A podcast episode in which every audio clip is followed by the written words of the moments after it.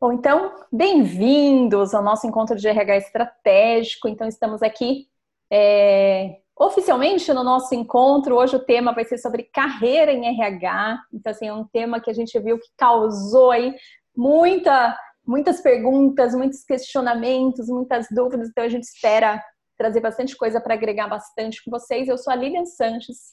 Eu sou profissional da área de recursos humanos, administradora, trilhei aí uma carreira de muitos anos em RH e em determinado momento saí do RH, mas não o abandonei como um todo. É, abri minha consultoria, então estou desde 2015, sou sócia da Intentos, trabalho com treinamento, com coach, com mentoria, com projetos para empresas. Dentro da Intentos, Karina, minha parceira, que hoje é uma consultora associada nossa e veio aqui para somar nesse time de RH. Se apresenta, Cá. Olá, pessoal, boa noite. Eu sou Karina Rodrigues, sou psicóloga, sou consultora de recursos humanos, mas atuei durante 15 anos na área corporativa em grandes multinacionais. Minha última atuação foi como gerente de recursos humanos Business Partner e hoje eu facilito treinamento. Estou aqui com a Lilian hoje na Intentos. É, estamos atuando aí com alguns projetos, entre eles esse aqui, que é o Encontro de RH Online, que surgiu justamente dessa frustração da gente não estar tá podendo levar as nossas palestras para o público. Sejam bem-vindos. Bom, depois a gente manda para vocês no, e-mail também, de que vocês cadastraram, todas as informações. Inclusive, a gente tem um grupo de Telegram e a gente convida para quem quiser seguir e receber as informações e as notícias lá no grupo de Telegram. Bom, e daí a gente recebe aqui hoje com a gente, né, Karina, o Salim Couri. Antes do Salim se apresentar, o Salim tá ali, ele não sabe das histórias que eu vou contar, porque a gente já trabalhou juntos indiretamente, né, Salim? Eu vou te contar é, uma história bem curtinha. Pode contar, eu não sabia, mas vai lá, espero que seja boa. É, você vê, ele não faz ideia das coisas que a gente pergunta aqui, é tudo no improviso. Mas o Salim foi a primeira pessoa dentro da organização que a gente trabalhava que soube que eu ia montar uma consultoria. Então ele foi Verdade. um dos primeiros a saber da Intentos hum. que estava para nascer, que foi quando eu resolvi sair do mundo corporativo e fui conversar com ele um dia, não sei nem se ele lembra dessa conversa. Lembro, eu falei: lembro. olha, eu vou fazer isso, isso e isso, não vou mais trabalhar em corporativo, não vou, quero mudar totalmente. E o Salim foi a primeira pessoa, cinco anos atrás, a saber do nascimento da Intentes. Vamos comemorar, né, Salim? Bem-vindo. Vamos lá. Aí. Que bom sucesso aí de vocês, tá vendo? Deu tudo certo. Ah, depois que a gente olha, dá um medinho, né? Quando a gente faz mudanças de carreira, tenho certeza, e depois, né, acho que dá, a gente celebra as coisas boas que a gente colhe, né? É, vou me apresentar então, eu sou Salim, eu trabalho atualmente na Ford, é, eu sou responsável por uma área que a gente chama Talent, que é uma área que cuida meio que de toda a jornada do empregado com relação a desenvolvimento na organização. Desde a é, entrada dele, onboard, employer branding, recrutamento e seleção, desenvolvimento, cultura, diversidade e inclusão, todos os processos de pessoas que estão ligados a desenvolvimento de talentos, mapeamento de talentos, performance management e também a área de analytics, né? Então a gente eu acabo discutindo e suportando, né, as outras áreas do RH em diversas temáticas. Eu cuido do México, é, Argentina, Brasil, da América Latina como um todo. Estou feliz de estar aqui. Né? Eu, eu, eu comecei minha carreira como marketing, então fui marketing mais ou menos durante sete anos. Depois eu acabei migrando, migrando com RH, trabalhei nove anos aí numa outra organização, né, onde a, eu conheci a Lilian. E é isso, né? Estou feliz aqui de contribuir com vocês. Também sou professor, né? Dou aulas de RH, né? E é isso. Eu acredito muito é, nessa transformação do nosso mercado, nessa transformação da nossa área, e fico muito feliz em poder contribuir com o desenvolvimento de todos vocês e da, das organizações. Show. Gente, o Salim tem muito a contribuir, ele tem muita vivência, muita bagagem, está passando por um processo também, né, que ele vai compartilhar algumas questões aqui com a gente. Está é, tá sendo impactado como RH, né, e como funcionário, como cidadão, como tudo também pelo Covid, por, essa, por esse momento que o mundo está passando, e a gente vai ter muita coisa a compartilhar. Então, vamos lá que a gente tem muito assunto para rodar hoje. Vamos começar, é, quando a gente fala de carreira, e foi um dos temas que mais trouxe perguntas, né, para cá, é a questão do especialista generalista. E daí, na verdade, eu quero perguntar para a Karina, eu quero que ela traga um pouquinho da, é, desse conhecimento sobre carreira, para a gente começar discutindo esse. São só esses dois caminhos, são só essas duas trilhas para o profissional de RH é, passar, circular, Karina? Como que você enxerga isso? O que, que você traz para a gente para somar na conversa? E depois a gente entra na discussão de como caminhar por, esse, por essas trilhas. Com certeza. Bom, essa é uma pergunta que várias pessoas fizeram, né? E eu queria aproveitar e compartilhar aqui uma tela. A gente sempre traz um template no início das nossas conversas, e eu acho que visualmente fica mais fácil a gente esclarecer esses caminhos dentro do RH. É, eu, inclusive, sou muito perguntada sobre a carreira é, como consultora. É, essa foi uma escolha muito consciente que eu fiz, né? Eu fiz todo um planejamento e a gente vai falar sobre transição de carreira também. E eu trabalhei em empresas, o Salim está falando aí da experiência dele, logo mais vou direcionar também uma pergunta para ele, mas eu trabalhei em empresas que era possível esse tipo de migração, né? Você sair do, do da área de especialização ir para uma outra área, é, você realmente ter essa diversidade de atuação, sair de uma posição como gestor ir para especialização. E o que acontece na maioria das vezes, vou só compartilhar aqui com vocês, é que a gente foi foi é, criado e a gente tem na nossa consciência e até nos nossos vieses inconscientes é aquela ideia de que crescer na empresa, crescer na carreira é algo vertical. Né? A gente imagina isso. E a gente vem de uma educação em que é, é a, a famosa carreira em I, que você entra como estagiário ou como jovem aprendiz e vai subindo e analista e até chegar numa posição de gestão. Isso é ter sucesso. E não é mais essa percepção que a gente vê no mercado e a ideia de sucesso e realização profissional. Então, vou compartilhar aqui só um minuto. Vocês estão vendo aqui meus filhotes. Vou compartilhar aqui com vocês uma ideia, né? Na verdade, eh, alguns conceitos que tem se falado muito, e até então a gente tem essa visão da carreira em Y, que teve como base essa pergunta. Então, em, em dado momento, né, eu tenho que decidir se eu vou para uma carreira como líder ou como especialista.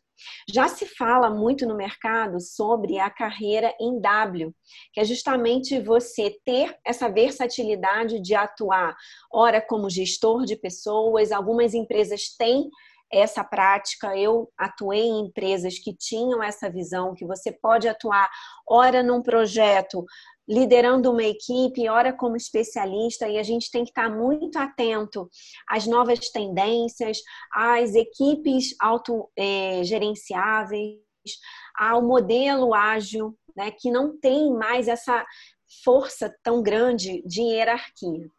E eu trago aqui uma visão que eu acredito bastante, que é o formato de carreira em teia ou treliça, que é justamente no é, desenvolvimento das competências, porque você não mais foca no posto ou na posição, mas na competência que você deseja desenvolver. Então, se você hoje está como Vou dar um exemplo fora do RH, mas eu estou na área de vendas e eu desejo atuar como um gestor de vendas eu posso ir para uma área de marketing e logo depois desenvolver uma competência de liderança e depois voltar para a área comercial. Então, você pode navegar por outras áreas e assim ir juntando, né? E aí eu falo nesse é, conceito da mochila e você vai colocando na mochila as suas competências para você construir uma carreira. Já se fala no conceito de lifelong learning, o quanto que ao longo das nossas vidas a gente pode ter e deve ter mais do que uma carreira. A gente tem aqui até um exemplo é, do próprio Salim, que veio do marketing, foi para RH, quem sabe ele pode ir para uma outra área depois. Então, não se prender mais a é, determinada especialização. E aí, com isso, a gente desconstrói esse conceito de que eu tenho que escolher ser especialista, ser líder, e eu posso construir a minha, os meus caminhos dentro da minha carreira. Então, é isso que eu queria compartilhar com vocês aqui através dessa imagem que representa muito o que a gente está vivendo hoje, que é essa transformação da percepção como carreira, não mais do, né, é, é, de forma dúbia, mas que a gente gente pode construir, ter vários caminhos, em hora é, ser um consultor, em hora ser um gestor, então você exerce vários papéis. Tá ok? Deixa eu tirar aqui, não sei se vocês já tiraram um print, a gente vai mandar esse template para vocês, tá bom? Pessoal, quem quiser tirar foto, quem quiser é, que for compartilhar depois, marca a gente para a gente saber quem assistiu, quem estava ali participando, tá bom? Só tirar aqui, não estou conseguindo tirar compartilhamento, Lília.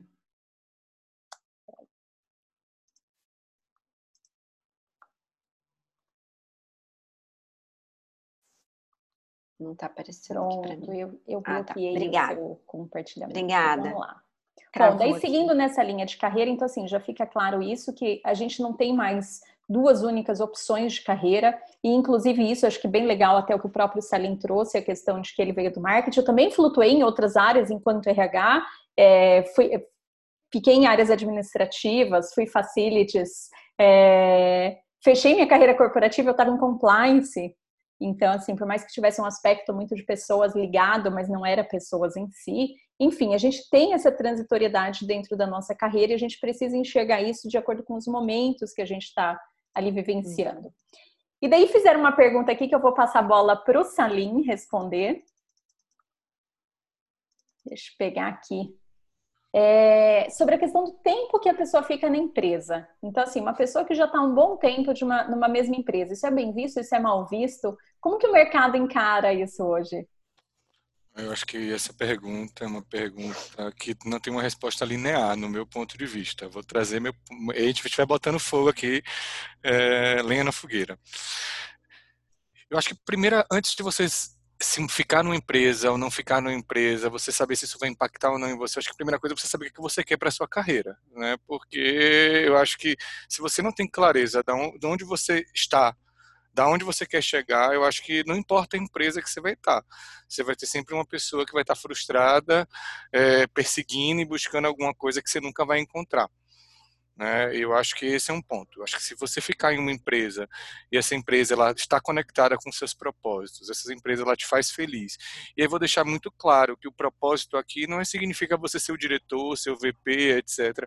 Porque as ambições de cada um de nós aqui elas são completamente diferentes. As formações, as formações são completamente distintas. Eu não posso querer que a pessoa que está do meu lado ela tenha a mesma, o mesmo sonho, a mesma ambição que eu porque né, cada mundo é uma sentença e pronto. Então, é, e, aí você tem que avaliar, você está numa empresa, aquela empresa ela está conectada com suas necessidades, ela está conectada com o seu negócio. Você, é, é, e aí tem um ponto que eu trago aqui uma palavra, acomodação. O nível de acomodação que eu tenho versus o nível de acomodação é, é, é, porque você pode ser uma pessoa inquieta, você pode criar, você pode aprender, você pode se desenvolver estando em um lugar só, certo? Aí tem a outra coisa, mudar de área. Eu acho que mudar você traz, você oxigênio. Eu mudei há três anos, né? Fiquei nove anos num lugar, mudei há três anos. Você aprende muito, é uma nova perspectiva, você tem uma ressignificação do trabalho. Você tem uma coisa também que é muito interessante, talvez é, é, é uma coisa muito pessoal. Você não tem o seu é, virtual profile, ou seja, você tem uma, uma nova história para você construir. Então, talvez alguns erros que você cometeu naquela outra empresa, você consiga construir e se reposicionar de uma forma diferente. Mas eu acho que tudo isso que eu estou falando, ficar ou não ficar, ele não vai fazer sentido se você não se conhecer. Eu acho que o autoconhecimento é uma parte fundamental desse processo, porque eu vejo muitas pessoas que viram, e aí eu já olhei vários currículos que as pessoas ficam um ano em um lugar, um ano e meio, aí o menino me diz que é millennium, né, que gosta de mudar, que gosta de mudar. Eu sou assim, eu já ouvi de uma pessoa. Eu sou assim, eu não fico muito em um lugar. Eu quero mudar, eu gosto disso, é isso que faz, me faz feliz. Ok, bacana. Né? Não estou dizendo que o mercado vai olhar bem ou vai olhar mal, mas a sua carreira ela tem que ter uma lógica. Por isso que a gente fala de plano de carreira, planejamento de carreira. Existem coaches como as, né, as, a Karina e a Lilian que, que ajudam vocês nesse processo. Então, assim, a gente precisa ter uma certa lógica no que a gente está fazendo. E aí tem aquelas pessoas também, e aí por isso que eu falo do autoconhecimento, e aí já vira um papo até psicológico, eu não sou psicólogo, mas assim, tem muita gente que vai mudando de emprego para é, é eliminar frustrações. Ou seja, as frustrações elas vão perseguindo você de emprego a emprego, de posição a posição. Né? Porque, não sei, você não está bem com você mesmo, você está no lugar errado, você está fazendo uma coisa, você está trabalhando com RH e você quer ser chefe de cozinha, mas o RH paga melhor. Então, assim, tem, tem mil coisas envolvidas nesse processo. Então, a minha reflexão aqui é o seguinte: primeiro, não é linear. Eu acho que existem coisas boas e coisas não positivas, né, nos, nos dois lados, né, é, é, eu acho que é, você precisa começar se conhecendo, entendendo, né, é, aonde você quer chegar, fazer um mínimo de um planejamento com relação a isso, é, e eu acho que se conecte com aquilo, o que, que faz sentido para você, né? Eu tenho sonhos na minha carreira, né? Vocês têm sonhos nas carreiras de vocês. Então, como é que a gente conecta isso com essa trajetória? E é isso. E a trajetória é de cada um. Eu hoje trabalho na Ford, mas eu também dou aula. Né? É, é, às vezes a felicidade ela não vai estar em você mudar de emprego, ela vai estar em você ter multi-empregos, essa carreira 4.0, em teia, etc. Então, assim, eu acho que é, são reflexões que eu trago, eu não vou ter a resposta, porque eu acho que isso é muito individual de cada um, e aí eu jogo até para as meninas, né, para ouvir aí o ponto de vista de vocês com relação a isso. Eu achei bem interessante tudo que você trouxe, Salim. Eu queria até dar um exemplo. É, eu fiquei os, os, últimos 10 anos, né, de sair do mundo corporativo, numa empresa só, com um cargo no registro na carteira só, que era lá administradora. Então era isso, minha carteira de trabalho dizia que eu era administradora e que eu fiquei 10 anos na mesma empresa de forma muito linear. A grande questão é o quanto você evoluiu, o quanto você aprendeu e quais os desafios que você se propôs. Que, que é isso que o Salim trouxe muito bem da questão da acomodação. Você ficar 10 anos, 15 anos, 20 anos num lugar só, eu não vejo problema algum. Mas o quanto você evoluiu e se desafiou naquilo. Ou você entrou e ficou exatamente na mesma cadeira. A ideia é que eu não estou falando de ter promoção, de mudar de cargo, de nada disso. Né? Você pode ser o mesmo especialista na mesma área, no mesmo departamento, só que você está aprendendo coisa nova, implantando projetos novos, fazendo coisas diferentes. Então, para mim, essa evolução na carreira, ela tá ligada a essa questão muito interna do quanto eu evoluí como pessoa. Se eu evoluir como pessoa, eu evoluí como profissional. E daí queria complementar uma questão só, que é, que é da questão da missão, porque como eu atendo também clientes e empresas com essa questão de olhar essa missão e tudo mais, às vezes o pessoal tem uma visão meio romanceada, né? E fica esperando que essa questão de missão e propósito, praticamente você vai esfregar é, uma lâmpada mágica ou sua xícara de café e vai sair um gênio que vai te dar uma resposta mágica, e nem sempre é assim. Às vezes você consegue enxergar com clareza o que fazer em um ano, dois anos. E se você consegue ter essa clareza de dois anos, está lindo e maravilhoso. E você começa a construir de forma sólida os próximos dois anos. Enquanto você está caminhando e construindo isso, eu costumo brincar que é igual você estar tá entrando numa caverna, a lanterna está aqui na sua mão, você só enxerga um pouquinho. Você vai tendo mais clareza, e daí você vai definindo o que mais que você precisa trazer para esse caminho para complementar essa sua trajetória. Então, assim, não adianta eu querer agora pensar e falar assim, nossa, daqui a 10 anos eu quero exatamente tal coisa, então para isso eu vou fazer tal formação. Daqui a um ano, com a agilidade que a gente tem com esse raio de mundo VUCA, mudou. Essa formação não faz sentido, essa tecnologia nem existe mais. Então, o que eu preciso ter é essa clareza para onde eu estou indo e todo instante fazendo esse ajuste da minha rota, para saber se é isso mesmo, se, se tem ajuste, se tem coisa diferente, e daí a gente segue. Só um comentário bem rápido, é que eu acho que às vezes a gente delega para a empresa também a nossa posição de carreira. Então, você está você tá muito tempo na mesma empresa, beleza, é a Ford a dona da minha carreira, então ela vai tomar conta de mim. E a gente, desculpa, nenhuma empresa vai tomar conta de você, você é o dono da sua carreira, né? administre isso assuma isso para você. Porque ninguém, né? desculpa, né? É isso. Ah, Salim, você falou exatamente que eu ia acabar de Te perguntar para ele. Não, não, foi fantástico, porque assim, as pessoas muitas vezes, e, e, eu inclusive eu oriento as pessoas, pelo amor de Deus, não faça essa pergunta numa entrevista, porque não existe mais plano de carreira, plano de carreira é você quem define. E aí eu vou fazer a pergunta que uma das pessoas fizeram aqui para Lilian. Lilian, uma pessoa perguntou como desenvolver um plano de carreira em uma empresa em que não possui uma oportunidade ou perspectivas de crescimento. E aí eu acho que o Salim já respondeu. Assim, é.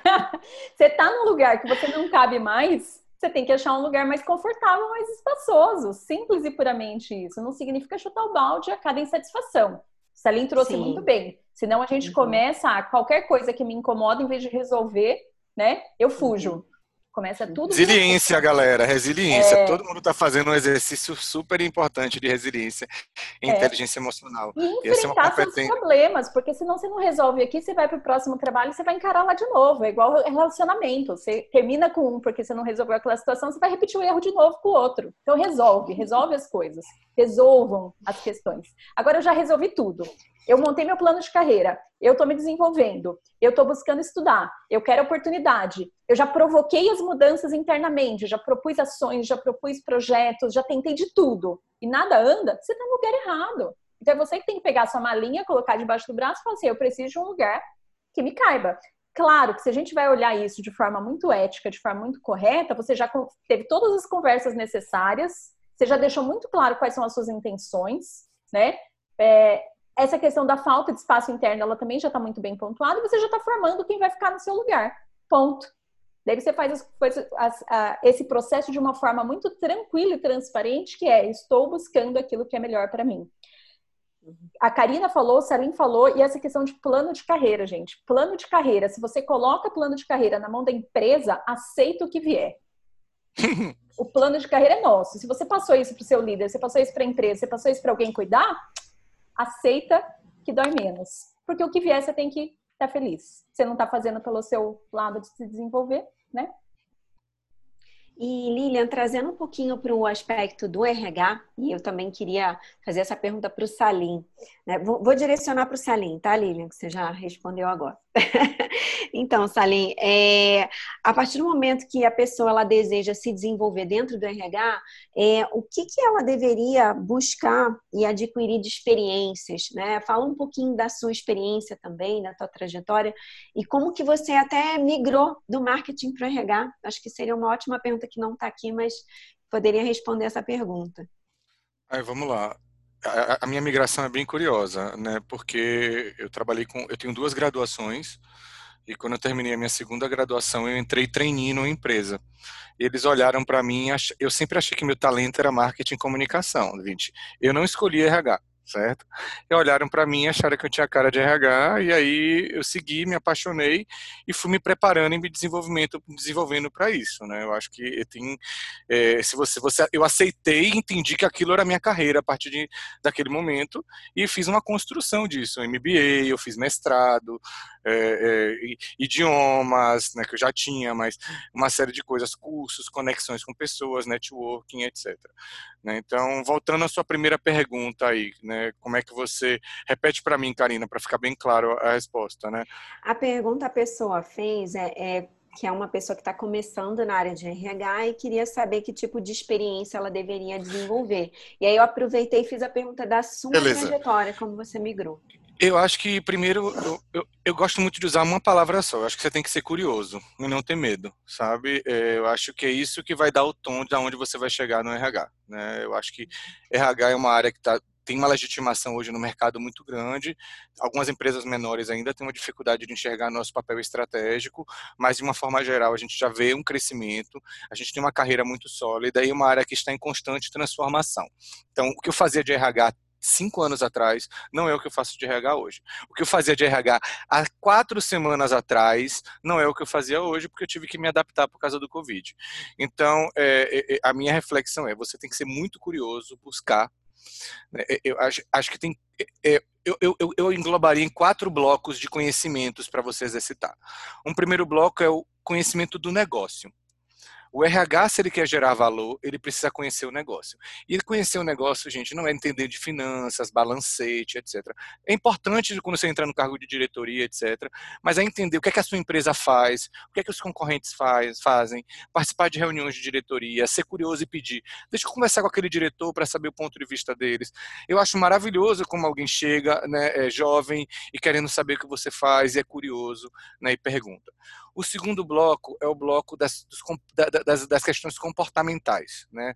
Naturalmente, você vai aprender a liderar, você vai aprender aspectos de flexibilidade, negociação, né? tem uma série de coisas. Eu adoro aquele relatório do Fórum Econômico Mundial de 2018, que ele traz uma série de competências comportamentais importantes para essa transformação e para esse mundo que a gente vive hoje. O terceiro bloco são as competências técnicas, que eu não vou dizer que, que assim, elas vão diminuindo de importância a partir do momento que vai ser que vai ser que vai crescendo no nível gerencial, porque os aspectos de estratégia, de conhecimento do negócio, de comportamento, eles vão sendo muito mais valorizados. Então você precisa entender né? Então, você é uma pessoa de recrutamento e seleção, mas você quer crescer dentro de RH. Então, você tem que se entender de recrutamento e seleção, treinamento e desenvolvimento, etc. E para você entender essas outras áreas, você não precisa estar trabalhando nessas outras áreas. Você pode entrar num projeto, quantas empresas hoje se organizam por projetos, né, squads, etc. Você pode se oferecer, ah, eu queria estruturar um programa de liderança, posso? Você apresentar propostas, você ser proativo.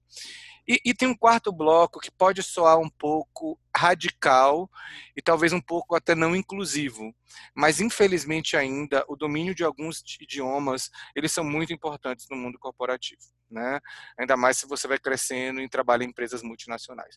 Então, assim, eu não estou dizendo assim, e, e eu, a gente já eliminou lá na empresa o, o, a, a proficiência do, do, inglês, por exemplo, mesmo sendo uma empresa americana para contratar, mas a partir do momento que você se insere no mercado de trabalho e, e você quer construir uma carreira de crescimento, uma carreira de, de liderança, de desenvolvimento, até se você quer ser um especialista ou você não você precisa ter um domínio de idiomas.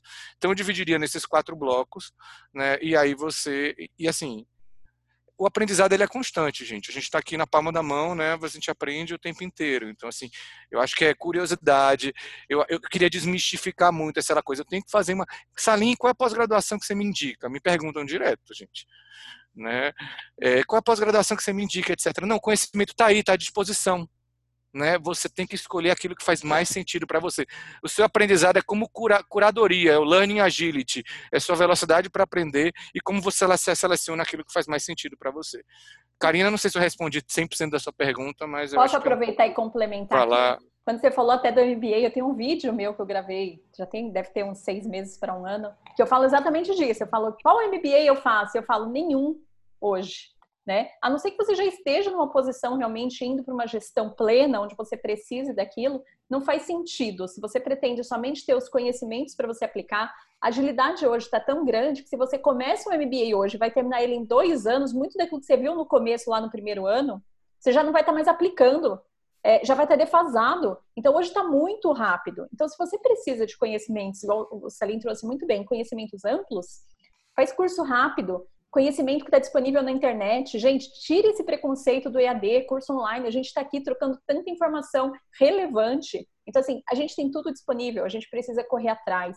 E daí eu falei que queria complementar também com uma questão, que ele falou da curiosidade, e eu junto com a curiosidade, que está ali super linkada, a questão da proatividade, que é o que a gente já falou do plano de carreira e tudo mais, mas eu queria até contar uma coisa lá na minha carreira. Quando eu entrei nessa empresa que eu fiquei 10 anos, no comecinho, eu estava num projeto e a maior parte dos processos de RH não rodavam onde eu ficava, eu ficava em outra área. Então, o que, que eu fazia?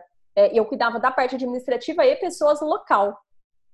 Eu saía no sábado, eu já tinha uma filha, na época minha filha estava com dois anos. Eu saía de carro no sábado e ia para o escritório onde rodava tudo para eu conhecer, entender e, e saber fazer. Então, assim, por quê? Porque era um sistema novo, era uma forma nova de trabalhar, então eu ia para lá não ganhava hora extra, eu não fazia nada. Eu tinha que pedir ainda, pelo amor de Deus, vocês deixam eu estar aí com vocês, que eu quero aprender, eu quero saber fazer tudo isso. E eu pegava o carro e ia para lá. Ah, daí depois a Lilian foi promovida. Por quê? Sorte, né? Então é isso que a gente tem que pensar. A gente não tá dando, a gente não tá tendo sorte ou a gente não tá correndo atrás da sorte? Tá contigo, Cá? Eu ia perguntar para o Salim, que até surgiu essa pergunta, eu vou até responder também, mas queria a opinião dele. Perguntaram se outras áreas né, de, de, de especialização, de formação, podem atuar no RH. Aí até veio a pergunta: engenheiro pode ser é, da área de RH? E até quem perguntou isso, eu até convido, porque amanhã eu vou conversar com uma amiga, que era minha par, ela era gerente da área de desenvolvimento, eu era gerente BP, e a gente atuava juntas no RH e ela era engenheira. Então, assim, depende muito. Ela correu muito atrás, ela fez várias especializações, cursos rápidos. Hoje ela está fazendo um curso de Learning Partner, né, que é até uma atuação nova. Então, depende muito dessa curiosidade. Acho que o Salim já tinha falado, mas queria ouvir também dele é, se ele já trabalhou com engenheiros ou profissionais de outras formações. Ah, meu VP é engenheiro, gente. Meu VP de RH ele é engenheiro. É... Eu, já, tive um diretor, eu lembrei agora, eu já tive um diretor que eu trabalhei em mineração que era geólogo. Então, assim, gente, não tem isso, né? É, eu acho que tem uma questão que é quando a pessoa ela conhece do negócio, né, quando ela entende, né, eu acho que isso acaba fazendo, sendo muito mais relevante do que qualquer coisa de formação, sabe? Eu não, acho que não, eu, eu não consigo colocar numa caixinha que um RH ele é engenheiro, que ele é um é, um psicólogo, um administrador. Eu acho que é a construção da carreira que você faz, aquilo que você vai a, alimentando, as atividades que você vai fazendo. Eu já vi migrações, por exemplo, é, é, recentes aqui, bem interessantes, que eu vivi no meu dia a dia hoje, no meu trabalho. Tinha um menino da minha equipe que é um analista que o sonho dele era ir para marketing. Ele sempre foi RH a vida inteira. Ele comunicou à empresa, ele trabalhou comigo mais de um ano, dois anos, ele comunicava, ele comunicava, ele dizia que era o sonho dele, etc. Chegou determinado momento que ele conseguiu a migração dele, né? E você vê o brilho no olho, a energia daquela pessoa, né? Então, a grande questão é que às vezes a gente tem esses sonhos, a gente quer fazer migrações, e a gente não explicita, a gente não deixa claro. Se você sonha sozinho, gente, e não diz para as pessoas quais são seus objetivos de carreira, ninguém vai poder te ajudar, porque seu líder ele não vai conseguir descobrir aquilo. E aí tem muita gente que vai chegar para você e vai dizer: "Ah, mas o seu líder, ele é, ah, meu líder não conversa comigo, ele não é dialoga, etc". Então, é, você está meio que terceirizando, né? Traga para você esse papel de protagonismo e coloque para ele, né, é, quais são suas ambições, são seus objetivos. Né? E se você está iniciando uma carreira engenharia, etc., e você quer migrar para como RH, eu entendo que como estagiário existe uma certa flexibilidade sim em algumas organizações. Em programas de trainee existem muitas muita flexibilidade e eu acho que quando você já está trabalhando numa empresa e as pessoas conhecem o seu potencial, fazer a migração talvez ela seja um pouco mais fácil.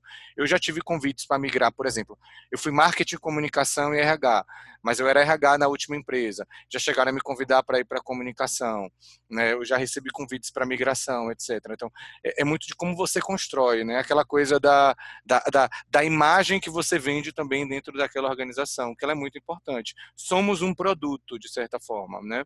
E como é que a gente se vende, a gente se coloca nas organizações. É, é muito Deixa eu aproveitar e, e quero trazer uma pergunta para a Karina. A gente está falando dessas migrações, mas também falando do desenvolvimento da carreira do, do RHBP. Como que você enxerga isso, Karina? Você acha que o começo de carreira ele tem que ser mais especialista, mais generalista? Como que uma pessoa que quer futuramente vir a ser um BP, ele pode começar essa carreira? Faz diferença isso? Bom, eu vou falar um pouco da minha experiência e da minha visão, né, enquanto RHBP. Uma, uma das questões que eu sempre afirmo e que eu acredito é que existe a função, sim, formal de RH Business Partner, mas eu acredito que o Business Partner ela é uma abordagem. Inclusive, já há 30 anos se fala sobre isso. Dave Urich já tinha apresentado há 30 anos e ainda tem empresa que não tem essa função. É, e eu vou falar um pouco, eu já atuei como business partner na posição, mas eu já trabalhei em multinacionais que não tinham essa posição. E na época eu até era da área de talent acquisition. Até encontrei aqui algumas pessoas que trabalharam comigo nessa época. E eu né? Eu sempre falo isso, a área de seleção, infelizmente, é muito vista como uma área operacional e eu discordo porque é a área que você tem mais contato com o negócio, porque para você fazer uma, um processo seletivo de finanças, você tem que conversar com o gerente de finanças. Para você, e na época, eu, como eu era gestora na área de Talent Acquisition, eu estava contratando todos os diretores da empresa, a empresa estava fazendo uma grande reestruturação. Foi a época que eu tive mais liberdade de atuar como business partner, tendo reuniões com o presidente, tendo reuniões com o diretor setores, eu tinha uma abordagem como business partner. Tanto que até é, antes, né, depois de um período, é, quando foi estruturada a área, eu já estava sendo vista como business partner e fui convidada a assumir essa posição. Eu acabei mudando de cidade, não, não, não aceitei, mas depois vim atuar. Mas o que eu queria dizer através desse exemplo é que tudo depende da sua abordagem. Eu conheço profissionais que são coordenadores na área de departamento pessoal e que têm uma abordagem como business partner. Por quê? Porque tem esse papel consultivo, tem esse papel de agregar valor, de desafiar os gestores para pensar em soluções, para tomarem decisões apoiadas nas melhores é, soluções para o negócio, entendendo, compreendendo o que, que o, o, o business precisa. Nesse momento agora que a gente está exercendo uma grande influência, até saíram várias reportagens falando sobre é, a valorização do profissional de RH, e a gente falou sobre isso aqui, né? Já, já falamos sobre isso, né, Lilian? É, o RH ele está com a faca e o queijo na mão, independente do porte da empresa, se é uma empresa pequena, se é uma empresa é, de médio porte, se é uma multinacional, mas é o momento do RH atuar de forma estratégica, se posicionar e ganhar esse espaço. Então, se você deseja migrar, primeiro você precisa entender o, qual que é a missão e qual que é a abordagem do RHBP. E a partir do momento que você tem essa clareza, você vai buscar é, a parte do conceito, a gente já falou um pouco aqui hoje nesse debate, é, é o que menos importa, porque hoje em dia tem informação em tudo quanto é lugar. Você tem desde um artigo, um livro, uma formação, um MBA, um, você pode fazer uma nova faculdade, eu tenho pessoas me perguntando sobre isso, ah, tem que fazer tal faculdade. O mais importante, lembra que a gente falou do 70, 20, 10?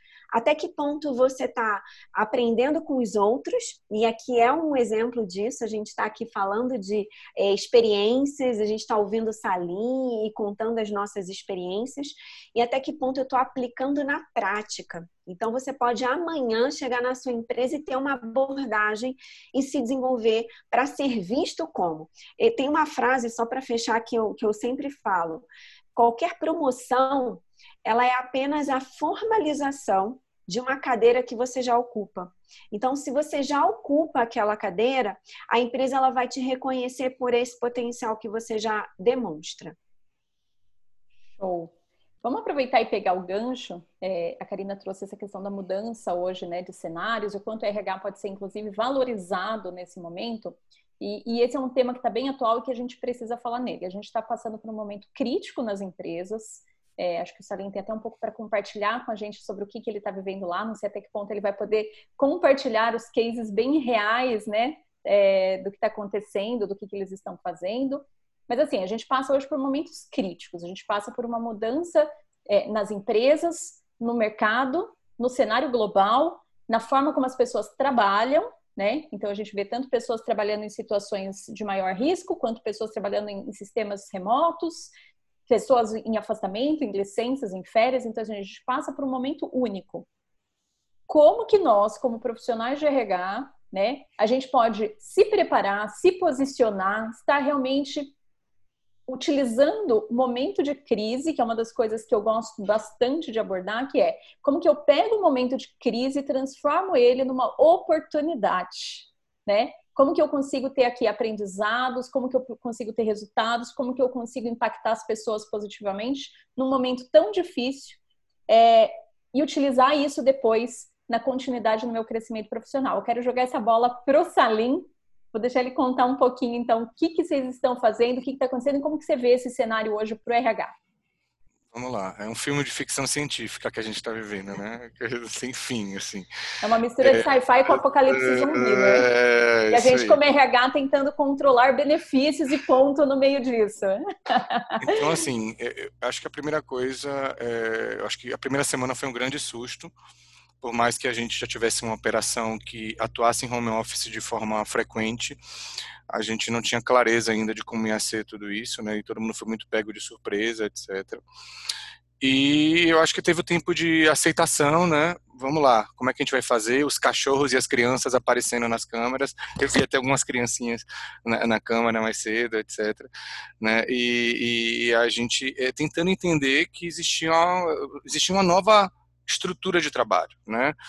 né? E a gente treinamentos, recrutamento, tudo que a gente pensava e estava acostumado a fazer presencialmente, a gente teve que transformar em virtual, por mais que já existissem as plataformas, por mais que a gente já fizesse webinar, por mais que a gente já fizesse recrutamento entrevista via Zoom, Webex, o que for, a gente tinha uma nova perspectiva começando, a gente não tinha opção, era aquilo, né? E, e, e esse, esses novos elementos fizeram a gente repensar uma série de coisas, né?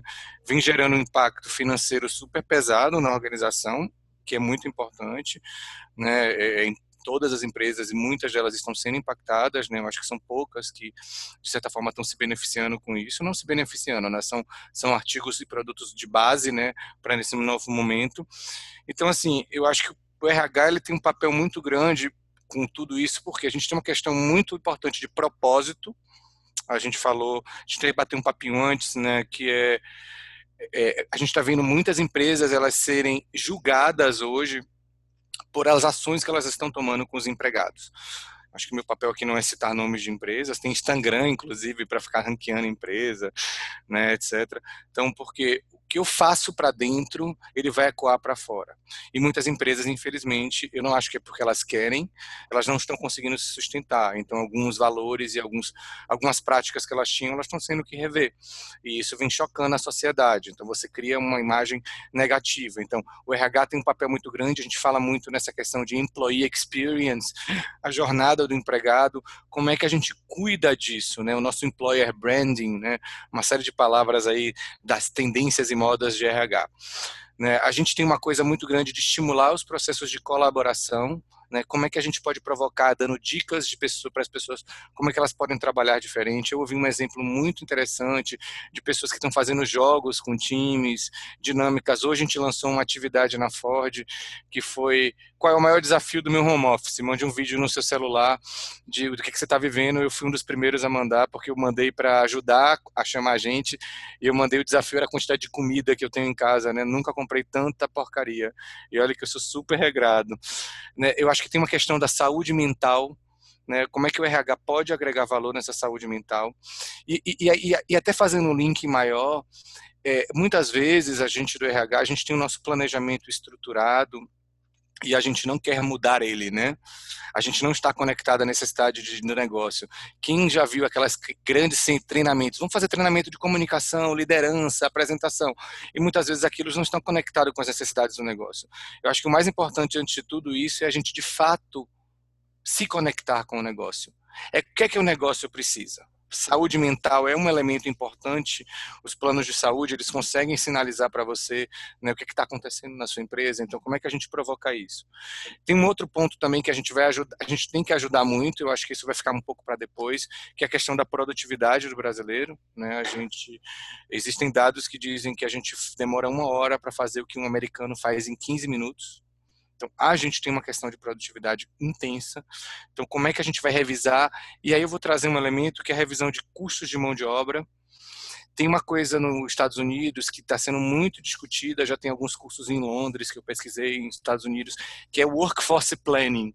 Como é que eu vou planejar minha estrutura de pessoas, a nossa, a nossa nossa, todas as nossas questões trabalhistas, a revisão trabalhista nossa, ela dá mais flexibilidade para permitir que a gente tenha terceiros, que a gente tem a gig economy, que são esses tempo, empregados temporários que trabalham por curto prazo, ou que eu possa contratar um portal que vai fazer um trabalho, por exemplo, Fever. Você quer contratar uma marca, um design, você entra no Fever, vai lá e pede, e tem um pool de designers que vão entregar um produto para você. Como é que essas novas formas de mão de obra Ninguém conhecia há alguns anos atrás essa, essa, essa modalidade motorista de Uber, que, não, né, que, é, que, que é uma profissão hoje e que tem uma legislação, é modelo, segue um modelo distinto dos outros. Então, como é que a gente vai conectar tudo isso? A gente tem um papel muito grande nesse planejamento. Custo de mão de obra, eu não quero que ser aqui só financeiro, etc. Mas o custo de mão de obra é um elemento muito importante da nossa organização. Como é que a gente monta esse planejamento de pessoas é algo muito importante. Aí já tem a própria prática do home office, né? Como é que a gente vai lidar e todas as lições aprendidas com isso. E aí eu já faço um link que é: será que eu preciso daquele escritório, daquele tamanho, já que eu descobri que eu consigo operar em home office? Será que eu, eu não posso reduzir em 50%? Né? Então, como é que a gente vai incentivar que essas práticas de home office elas permaneçam e elas perdurem daqui para frente? E treinamento e desenvolvimento, EAD bombando, né? A gente agora, o latino, eu trabalho com a América Latina, a gente tem uma resistência grande ao EAD, eu acho que a gente acabou quebrando um pouco isso com tudo. Então, como é que o RH vai se reinventar para proporcionar soluções diferenciadas de desenvolvimento, microlearning, etc. Talvez aquelas jornadas longas, elas mudem para algo mais prático, mais objetivo, os recrutamentos e seleções talvez mais é, é, é online, etc. E tem um ponto que eu acho que também é toda essa parte de benefícios, né? Todo mundo aqui, eu tenho certeza, está começando a olhar a família, olhar a sua vida, olhar a saúde, rever as suas prioridades e pensar de uma forma completamente diferente. Então, é, como é que a gente de RH vai interpretar esse novo mundo pós-Covid, que a gente vai estudar isso, viu? Os filhos da gente, netos da gente vão estudar isso muito na escola aí daqui para frente. O que esse novo mundo ele traz para a gente? Como é que eu reproduzo isso nas minhas políticas e práticas de benefícios? Eu dei alguns exemplos aqui de coisas que o RH pode vivenciar, de coisas estratégicas que o RH pode contribuir no hoje e no amanhã, porque muitos ainda estão numa operação padrão, né? Estamos no susto, estamos no desespero, o que, é que a gente faz, o que, é que a gente não faz, etc. Mas eu acho que a gente vai sair daqui muito mais forte e com insights super importantes para realmente olhar as pessoas de uma outra forma eu uso sempre uma frase que assim, eu sei que o papel da firma é gerar lucro, uma frase dos economistas de Milton Friedman, mas como é que eu conecto essa geração de riquezas, essa geração de lucros com as necessidades dos empregados? Eu conecto tudo isso para fazer realmente é, é, que essa relação laboral ela seja o mais positiva para os dois lados. Não sei se falei demais, passei dos meus cinco minutos. Foi ótimo, ótimo, ótimo. É, a gente estava discutindo antes, e assim, eu enxergo muito isso, tudo que o Salim trouxe, a questão de mudanças que a gente precisa trazer. Essas mudanças que estão acontecendo nesse momento, nesses últimos 30 dias, são mudanças que vêm para ficar e mudanças que vão ser consolidadas, que a gente precisa ter esses aprendizados. E mais do que isso, a gente precisa ver o que realmente faz sentido para cada organização. A gente precisa entender a dinâmica de mercado onde cada negócio está inserido. A gente vai ter mudanças não apenas Peraí que alguém entrou com algum compartilhamento aqui. A gente vai ter, a gente vai ter mudanças. Peraí, eu não sei quem entrou. Deixa eu só fechar aqui. Tem que tomar cuidado que pode ser informação confidencial, é, pois é. gente. É. É, tira lá. Ninguém olha, fecha o olho, gente. Todo mundo fecha o olho. Fecha o olho. Eu já dei interromper aqui, mas não está indo. Pois é, aquela hora travou também na hora que eu estava tentando compartilhar. Quer que eu tente roubar a minha tela? Pode tentar. E aí, Vai lá. eu tô, tento. Isso que dá graça pro ao vivo, né? É, ao vivo é, é muito melhor, né? Gente, eu não consigo ver quem que tá compartilhando. É Mariana? Mariana, Mariana Leopoldino Screen. É. Mariana. Mariana, tudo jóia? Mas não vai. Deixa eu ver aqui se o meu vai. Tô procurando a Mariana aqui para poder tirar, gente. Ah, eu não tô como host. É, então, acho que foi. É agora. Você. Agora foi. Foi, foi Lília. Só você consegue fazer isso. É. Não, joguei um compartilhamento em cima, daí foi. Daí deu certo. Bom, então, mas tem isso. A gente está passando por mudanças, a gente precisa entender quais dessas mudanças vão ficar, vão perdurar, como uhum. que a uhum. gente vai se posicionar no futuro, qual que é o mercado onde o negócio está inserido, porque a gente vai passar por mudanças de padrão de consumo, a gente vai passar por mudança nos negócios, né? Uhum. E tudo isso vai impactar na forma como a gente faz a gestão de pessoas, como a gente gera benefícios, como a gente faz treinamentos, como a gente faz recrutamento e seleção. Então, assim, todo o setor de, de pessoas, ele vai ser impactado. E, e aqui eu gosto de trazer uma questão que a gente ter uma visão de olhar, ao mesmo tempo que a gente está vivenciando esse caos, de fazer transformação, a gente já ir é, resolvendo o caos. Então, peraí, eu coloquei minhas pessoas para trabalhar remoto. E daí a gente fala de employer experience. Que raio de employer experience é esse se eu não estou preocupado que a pessoa está lá sentada numa cadeira de plástico? Né? Uma coisa é eu não tenho como resolver. Outra coisa é eu não me importei de resolver. Então são coisas distintas e é isso que a gente tem que deixar muito claro. Se eu não tenho forças para resolver, se eu não tenho recursos para resolver, eu comunico, eu pergunto, eu falo, eu explico. E a gente não precisa, como RHs, são realidades muito diferentes de cada um que está aqui, a gente não precisa ter todos soluções e recursos para resolver todos os problemas, mas aquilo que a gente não consegue lidar, a gente precisa conversar. né? E daí, para isso, também a gente tem que ver as habilidades de comunicação nossa, se a gente está sendo comunicando as coisas de forma transparente, de forma ética, se a gente realmente está cuidando das pessoas com o que a gente tem em mãos, né? Com os recursos que a gente tem aqui. E fazendo essas ações, enquanto a gente olha nos aprendizados, a gente olha o que a gente está construindo e a gente faz. É, inclusive, essa análise volta lá para o plano de carreira. O mundo está mudando tanto. O que, que eu preciso evoluir? né? Para acompanhar, para daqui a um ano eu não estar tá sentado nessa cadeira e falar igual, igual o Salim falou, a gente, realidade do EAD, é, ela veio para ficar. Não, a gente vai mudar muito, migrar muito os cursos, os treinamentos para o formato EAD. Então, qual habilidade minha eu não tenho para isso? Eu sei fazer essa gestão EAD, eu sei montar um treinamento EAD, eu sei fazer um acompanhamento, eu tenho dificuldade tecnológica. Meu, tudo isso você vai catar e vai jogar lá para o seu plano de desenvolvimento. Então, assim, não precisa a Lilian, a Karina, o Salim falar o que, que você tem que desenvolver. Bora colocar a mão na massa, sentir suas próprias dificuldades entender que essas mudanças vão ser permanentes e que você vai ter que ou é, correr atrás e se adaptar, inovar, ser criativo, ou você vai ser arrastado, tá? E ser arrastado dói.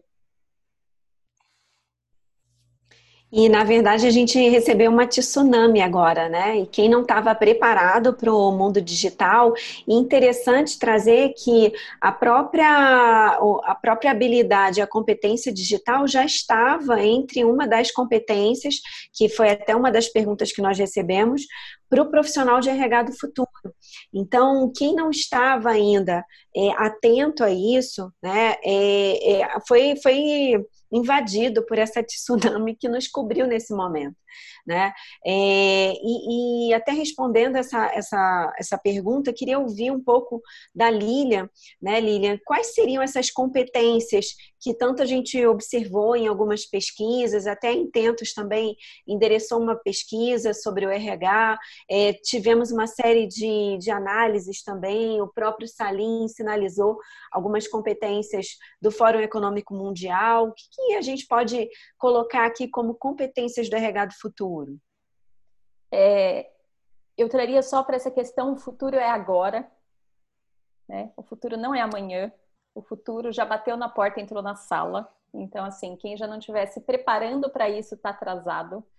Primeira coisa, sempre que eu coloco, é essa questão de transformação digital e agilidade, tá? Esquece tudo que seja amoroso, esquece tudo que leva tempo. A gente viu na prática o exemplo é, da agilidade tendo que ser posta à prova. Né? Não dá tempo de pensar, será que esse modelo de home office vai dar certo? Será que as pessoas vão se adaptar? Será que o pessoal vai gostar? Será? No será, já teve que ser decidido. Então, assim, agilidade, e agilidade ela começa no, no mindset, ela começa na mentalidade, e depois ela vai para a execução. Então, a gente precisa pensar rápido e agir, né? É, também de forma agir ágil é bonito, né? Mas é isso, agir de forma ágil, que significa eu planejo, eu considero tudo que é relevante para este momento, tomo ação de forma estruturada, de forma planejada, mas de forma consistente no agora, tá? Então, assim, isso é uma das coisas que eu vejo que a gente precisa. Esquece aqueles projetos, o Salim trouxe também a questão de planejamento, a gente faz aquele planejamento bonito, o que eu vou fazer o ano inteiro, quanto que eu tenho de recurso, quais são os projetos. A gente já trabalha, né, Karina, com clientes nossos que a gente trabalha, que trabalham nessa modalidade já tem mais de dois anos, e que os projetos a gente constrói mensalmente com eles. É uma loucura, é uma loucura. Mas todos os meses a gente define, por exemplo, a grade de treinamentos em cima do que eles estão vivenciando não em cima daquele cronograma de treinamentos que a gente montou o ano passado. Então é esse falou mês. sobre isso, né, na, na, na, no nosso encontro passado, que a LNT, gente, joga fora. Né? Porque não dá. Como é que você mapeou algum ano atrás ele vai fazer sentido para hoje que as pessoas estão em outra realidade? Então, assim, a gente precisa agir dessa forma muito mais ágil, muito mais consistente, com uma visão muito mais macro, né? E a visão empática humanizada. Por quê? Porque eu preciso entender o reflexo de tudo aquilo que eu faço em todas as pessoas. Não significa que eu não vou tomar as decisões, mas eu preciso mensurar como que eu estou impactando, trazer isso junto com o propósito. É, bom, daí se a gente fala de competência, a gente traria nesse bolo todo, a gente fala de criatividade, a gente fala de improviso, a gente fala é, sobre da pensamento crítico, né? A flexibilidade, flexibilidade cognitiva, então, principalmente, não é só falar assim, ah, eu tenho jogo de cintura porque as coisas acontecem eu vou aqui dando um jeito de resolver. Não. O pensar hoje, eu vejo, eu vejo que a nossa capacidade cognitiva ela está à frente de tudo. Tá? A gente precisa pensar sobre o que a gente está fazendo, sobre as nossas ações, sobre os nossos resultados. A gente consegue fazer isso, a gente evoluiu muito. Salim, quer complementar? Talvez eu, é, eu estava olhando a minha listinha que eu tenho aqui do meu lado. De vez em quando é aparece estruturado, uma... gente. Ele traz listinha, não trago listinha, não. É, essa, é... A Lilian faz ao vivo. É, é e aí, é, eu acho que estou bem alinhado com você, com todas essas relações, com relação a todos esses aspectos comportamentais. Eu acho que a gente gabaritou aí. Né? Eu acho que só falta aí, talvez, os elementos que a gente já comentou mais cedo, de inteligência emocional, resiliência. Né? Eu acho que esses elementos emocionais, eles atrapalham muito a nossa carreira. Então, acho que isso é muito importante. E trazendo para uma perspectiva um pouco mais técnica de RH, analisando um pouco as tendências que estão acontecendo, a gente está correndo um pouquinho no tempo, eu acho que tem alguns aspectos que são importantes. Primeiro é o gerenciamento dessa nova mudança, como é que eu gerencio isso dentro dentro da organização, projetos, etc. É questão de análise de dados, mas não essa parte de operação. É o que, é que eu transformo com esses dados, o que, é que eu faço com esses dados. Né? A gente não sabe ler dados. A gente não sabe gerar insights. É análise falando, crítica não... e tomada de decisão em cima de dados, né? Não é ter não é... indicador bonito e mostra para alguém não sabe o que faz com aquilo. E muitas vezes as pessoas estão achando que ah, tô... ah você está dizendo que eu tenho que aprender estatística. Não, eu tenho um cientista de dados na minha equipe hoje. Tenho... Então, assim, eu preciso aprender a gerar insights, eu não preciso fazer a operação. Diversidade, as reflexões sobre diversidade e inclusão muito fortes hoje, como ela permeiam toda a organização. A parte de geração de jornada e employee experience. Eu, eu reforço também, acho que as ferramentas de coaching, elas são essenciais para ajudar você no seu papel como BP e, e, e na provocação e na relação com a liderança. Essa toda essa discussão de metodologias ágeis e agilidade eu tenho uma coisa que eu uso que é muito pouco comum falar, que é redesenhos culturais. Tudo agora é transformação cultural. E como é que eu gerencio essa transformação cultural?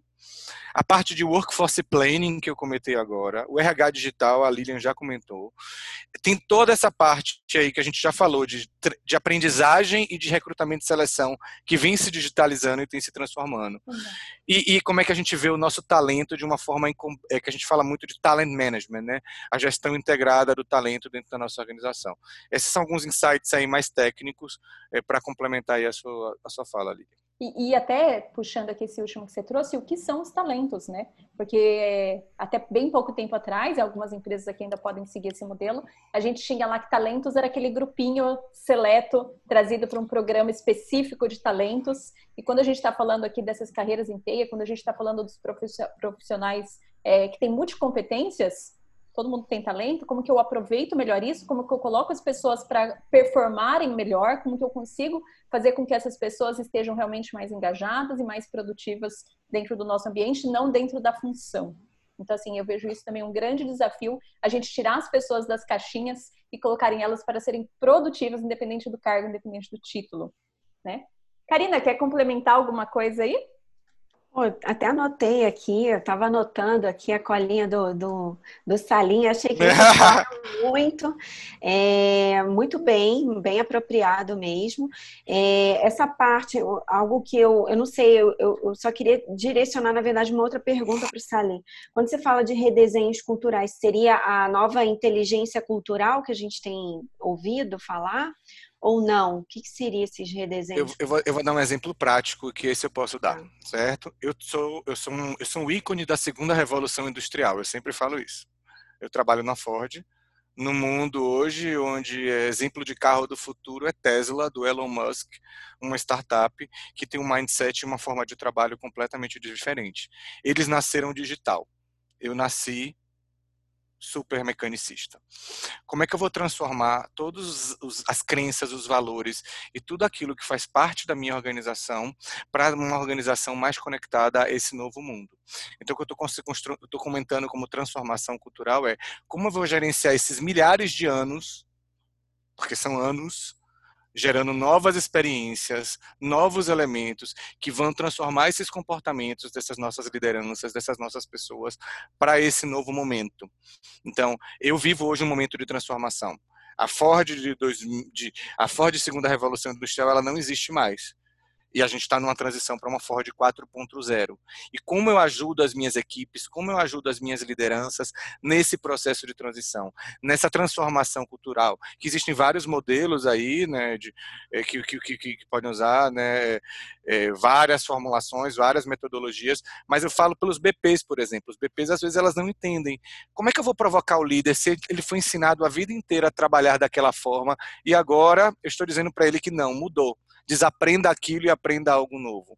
Então, eu estou chamando de transformação cultural essa transição.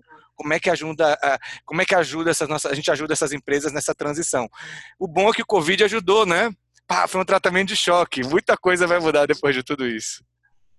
Quem, é, quem, tava, né? quem tava resistindo foi empurrado para mudar. Né?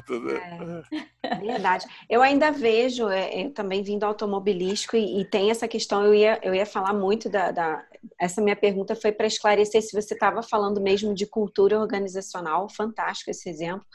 E o que eu vejo é que, assim, nesse momento, algumas pessoas foram empurradas e outras estão resistindo ainda. Né? Essas pessoas é que daqui a pouco vão ser atropeladas em algum momento. Né?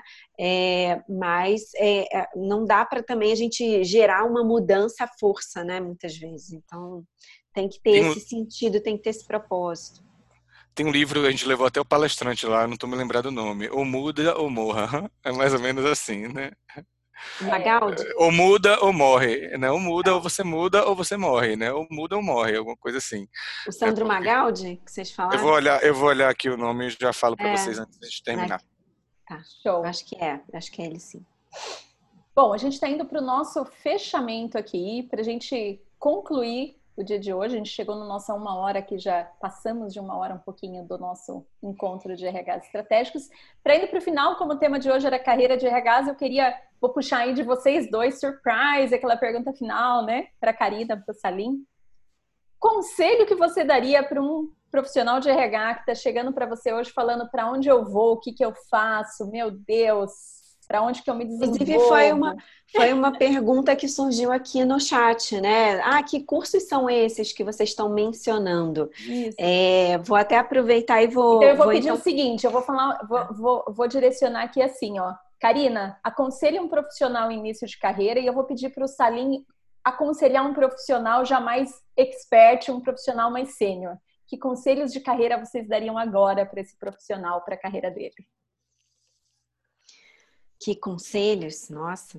Bom, eu acho que é importante quando a gente fala de desenvolvimento, não tem como a gente falar de somente a educação formal.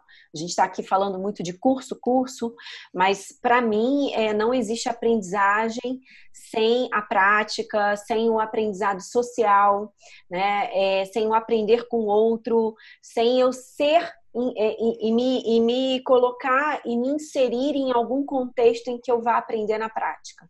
Então, o que eu recomendaria a um profissional que quer se desenvolver na área de RH, você até pode buscar excelentes cursos, que inclusive tem até alguns no mercado. A gente, inclusive, eu e Lília, temos alguns cursos, já aproveitando aqui falando também.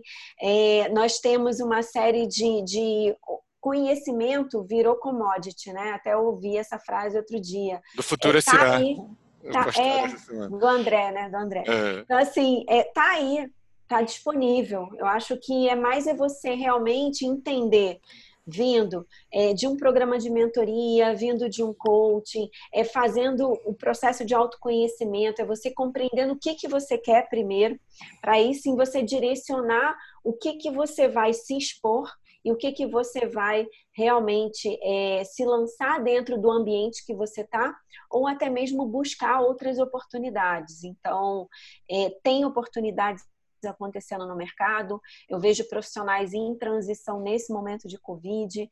É, a área de RH está valorizada. Então, eu acho que é aproveitar essa oportunidade para se desenvolver e também para experimentar né? Tem muita gente também é, que, que pode é, se voluntariar, que pode atuar em projetos, é, tem vários projetos acontecendo, se envolva, se exponha. É, não precisa, até foi uma das perguntas que eu vi aqui, sem parecer um, um uma estrela, né? Sem estrelismo. O RH ele tem mania de achar que se eu estou ali é, vendendo alguma coisa, ou influenciando algo, ou jogando purpurina 3D, como a gente até brincou no último encontro, é, é, é ser egocêntrico. Eu acho que isso vem muito com a contraposição da gente ser humano. A gente pode ser humano, a gente pode ajudar muita gente sabendo fazer um bom marketing pessoal, e isso é necessário dentro de uma empresa para você crescer e também fora, porque a gente tem que trabalhar sempre com networking. Outro, outra dica que eu daria para quem está começando agora é estabeleça o seu networking, porque o networking você leva anos para construir, você é, são os eventos que você vai, são esses é, eventos online que você pode participar e que você está aqui agora. Então são essas conexões que você vai construindo e que vão te apoiar muito na sua carreira. Show, Karina. Eu costumo dizer que sobre carreira, você precisa saber o seu porquê, que é o seu propósito. Você tem que saber o que que você quer buscar, que é o seu planejamento. E o como tem o Google, né? Agora, se você não sabe o porquê e o que, não tem Google que resolva, porque você vai ficar lá buscando um monte de coisa, tem muita informação e você só vai ficar mais perdido. Salim, conselho para pessoa mais sênior de RH, o que, que você diria hoje, nesse momento, falando, vai por essa linha que é legal. A linha, primeiro, anota tudo que ela falou, né? Porque serve para o sênior também, né? Não tem nada a ver, porque tem muita gente, assim, eu não sei se porque meu pai é psicólogo e minha família inteira tem um monte de psicólogo, eu me sinto até meio terapeutizado, né? Eu acho que as pessoas têm uma dificuldade muito grande de se autoconhecer. E às vezes, e aí eu vou dar um exemplo de uma pesquisa que eu lancei há um tempinho aí no Google, no Google não, no LinkedIn, e perguntei: você se acha um bom líder e como você vê o líder do seu que, que está ao seu lado, né? Então, 80 e tantos por cento das pessoas se achavam excelentes líderes e 24% achavam eh, que as pessoas do lado eram ótimos líderes. Ou seja, existe uma desconexão de como você se vê e como os outros te veem. Então, a primeira coisa é olhe no espelho, amigão, e tenta entender as suas forças, as suas fraquezas, as suas limitações, o que você é, né? É, é, porque é difícil às vezes. Você tem que. Eu tenho frustrações, gente, milhares de frustra... milhares de frustrações. A gente pode fazer uma conversa aqui de executivos frustrados, né? Todos têm, milhares. Né? Porque a gente tem frustrações e você primeiro tem que reconhecer que existem elas e que algumas delas podem te limitar ou não, né? E aí eu acho que esse é um ponto. Outra reflexão que eu tenho, porque esse fluxozinho que a Lilian falou, eu acho que é perfeito. Está na minha cola também, bem parecido. Mas é, o mais engraçado é que eu acho que não delegue para o outro. Ou seja, você se entendeu, você entende suas forças, você entende suas fraquezas, etc. E é isso. A empresa não foi justa comigo. A empresa não me deu oportunidade.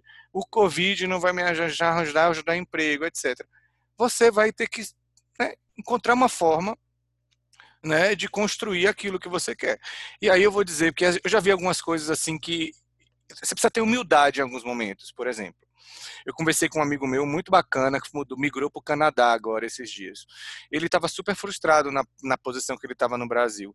E ele, em menos de 30 dias, ele conseguiu um emprego lá. Ele fala cinco idiomas, e, e, não estava tendo êxito aqui, mas já tinha uma posição mais sênior, chegou lá e teve que começar numa posição júnior, mas está super feliz com a posição júnior dele. Então, às vezes, você vai ter que entender também que para fazer algumas mudanças, fazer alguns ajustes, você vai ter que dar passos para trás. Isso é necessário. Né? E aí eu sei que a gente tem questões financeiras envolvidas, tem uma série de coisas, e muitas vezes algumas pessoas não mudam de emprego e ficam paradas ou frustradas, etc., por causa dessa questão financeira, que é um elemento importante na nossa vida. Mas eu acho que a gente precisa se conhecer, entender nossas limitações, nossas frustrações, se preparar e com o quê, para onde eu quero ir com essa narrativa, né? Para onde eu posso construir. Porque às vezes tem. É, tem, tem, coisas que são muito difíceis, tem coisas que são fáceis, tem coisas que existem sorte, tem coisas que existem conhecimento, né, que você talvez não tenha naquele momento. E é esse conhecimento que você vai descobrindo que você não tem, aí você vai para o Google, como a Lilian falou, vai no como, você pesquisa e segue adiante. Então, assim, as coisas elas não, não são lineares. Muitas vezes você tem que estar no lugar certo, numa hora, né? Tem uma série de conjunturas, né? Eu tenho certeza que o Covid frustrou muita gente. Ah, estava indo para ser promovido, cancelou promoção na minha empresa, estava fechando o emprego, a empresa cancelou a contratação. Uma série de coisas vão acontecer e essa é a nova dinâmica do mundo. A, a gente muda a todo instante. Esse é o novo normal. O normal é mudar. E a gente vai ter que aprender com tudo isso. Mas eu acredito de verdade que se você está preparado, tinha um diretor meu que falava assim: muitas vezes os jovens eles querem crescer sem músculo. Se você tem musculatura corporal, eu falo até intelectual, de conhecimento, etc., e você está construindo as coisas de uma forma estruturada, ela vai chegar a sua hora. Né? Assim, eu acho que a grande questão é que muitas vezes a gente não consegue enxergar se a gente, a gente acha que a gente está mais preparado do que o mercado vê a gente, né? É que é um pouco do que o autoconhecimento pode ajudar, né? Você a se entender e se enxergar. O coaching pode te ajudar, a mentoria, o que for, porque a gente precisa, né? Eu acho que essa, essa, é uma reflexão assim muito difícil assim. Eu, eu trabalhei numa organização anteriormente e, e, e, tudo que aconteceu que a gente vê eu posso falar aqui Lava Jato no meio de tudo foi realmente super frustrante. Eu trabalhei dois anos no meio do Lava Jato e você teve que eu tive que ressignificar minha carreira naquele momento para entender aquilo. Tem até um vídeo meu em um portal falando como você se reposiciona no mercado depois do Lava Jato. Eu não sei nem onde é que está isso mas está por aí algum portal. Mas assim e é isso. E como é que eu ressignifico? Qual é o meu planejamento que eu fiz? Qual é o investimento que eu fiz? Eu tive que fazer vários, né? Então, né, eu tenho certeza que a Lilian, a Karina, nas transições que elas fizeram, elas tiveram que fazer vários. E é isso, você vai abrindo mão. Não vou viajar, não vou fazer aquilo, vou fazer isso, vou investir naquilo, vou fazer aquilo. E é um trade-off né? Eu falei demais, filosofei, é isso aí. A gente adora, adorei. Foi ótimo. Pessoal, queria agradecer então todo mundo que está aqui presente. O papo foi super bom e a gente passaria horas aqui falando sobre todos esses assuntos. Queria agradecer Salim pela presença, por ter aceito o convite. A agenda já está complicada e mesmo assim ele se dispôs a estar aqui com a gente hoje. Gratidão imensa. Karina, que está sempre aqui comigo, que Partilha comigo desse espaço para a gente falar com vocês. Bom, a gente fecha por aqui. O conteúdo de hoje vai para o Spotify e depois vocês podem ouvir novamente lá, tá bom? Beijos a Muito todos. Obrigada. Obrigada, Obrigado, gente. Se tchau, cuidem. Tchau, tchau.